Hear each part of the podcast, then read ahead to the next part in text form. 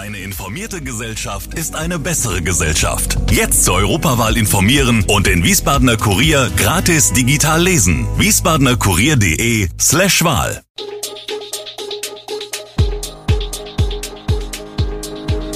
Gude, unser morgendliches News Update.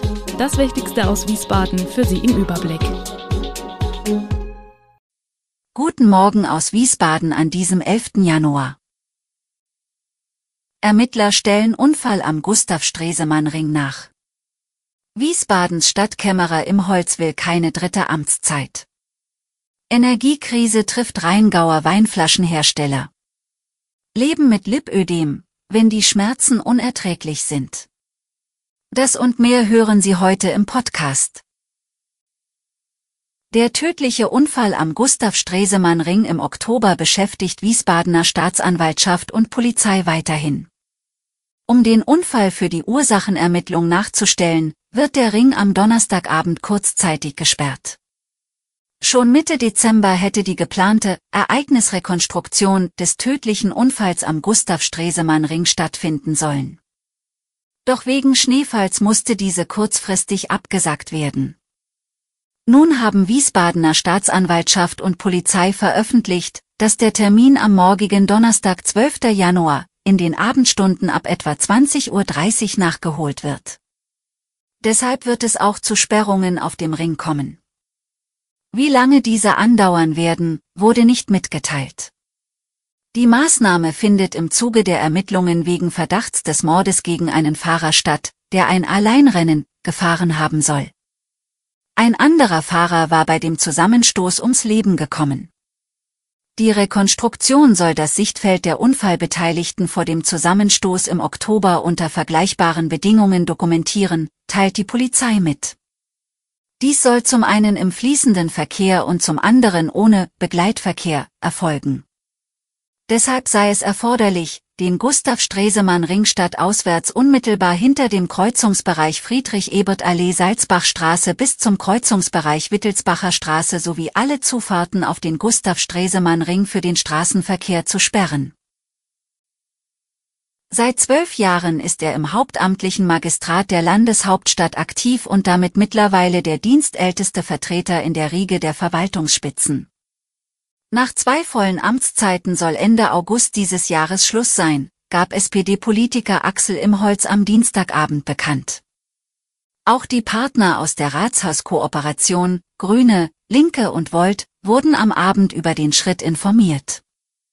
Oberbürgermeister Gerd Uwe Mende und den Vorsitzenden der eigenen Partei und Fraktion hatte der amtierende Stadtkämmerer, Schul, und Kulturdezernent seinen Entschluss schon zuvor in einem Schreiben mitgeteilt und seine Beweggründe dargelegt.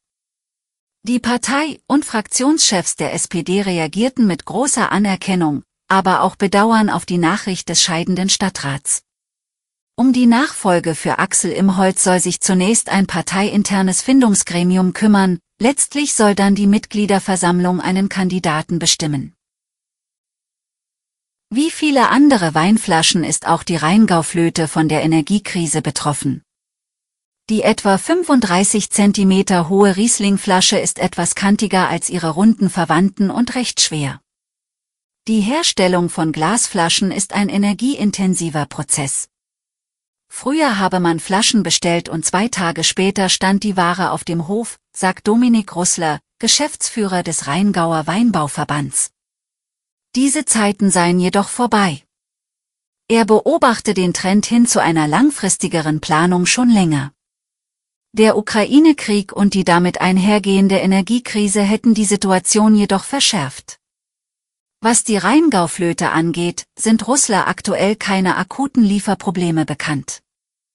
Alle Winzer, die vorbestellt haben, erhalten ihre Ware seines Wissens nach rechtzeitig und in ausreichender Stückzahl.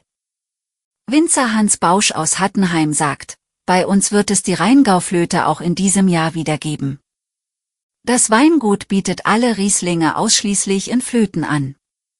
Bausch stellt jedoch bei anderen Flaschen größere Lieferprobleme fest. Sophie Achter hat ein Lipödem, eine Fettverteilungsstörung, die dafür sorgt, dass jede körperliche Anstrengung zu einem unüberwindbaren Hindernis wird. Jahrelang ist die Leidensgeschichte, die hinter ihr liegt. Die 26-Jährige kämpft an mehreren Fronten, mit Selbstzweifeln und dem Hass auf ihren Körper, denn ihre Arme und Beine sind sichtbar geschwollen, mit der Krankenkasse, von der sie sich nicht ernst genommen fühlt.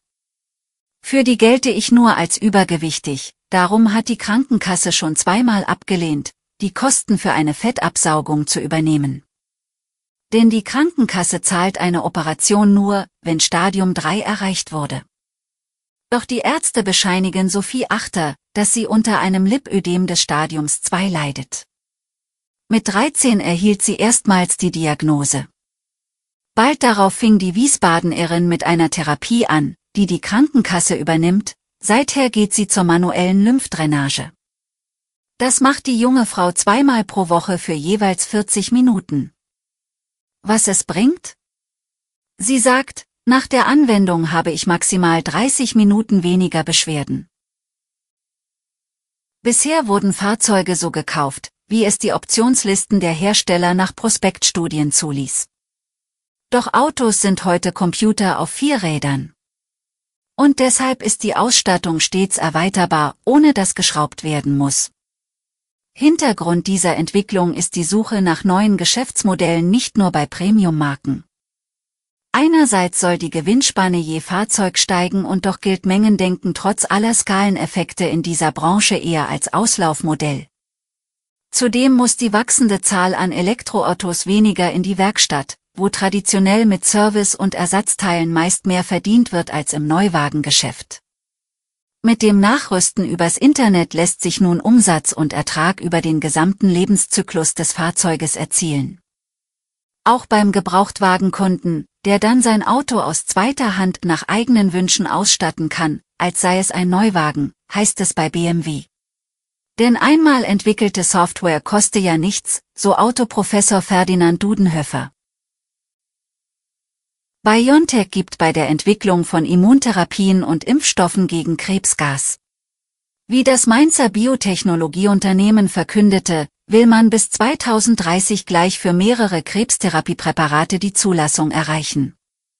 Gelingen soll das nicht nur mit der eigenen Expertise, sondern auch verstärkt mit künstlicher Intelligenz, KI. Um das voranzutreiben, will BioNTech ein auf KI und maschinelles Lernen spezialisiertes Start-up-Unternehmen inklusive 240 Fachkräfte aufkaufen, Instadeep aus London. Und das ist den Mainzern offenbar viel Geld wert. Laut Mitteilung werden im Falle der Zulassung der Übernahme durch die Behörden zunächst 362 Millionen britische Pfund gezahlt, was rund 409 Millionen Euro entspricht. Zusätzlich sollen die Anteilseigner BioNTech Aktien erhalten. Wie viele, wurde nicht mitgeteilt. Doch damit nicht genug.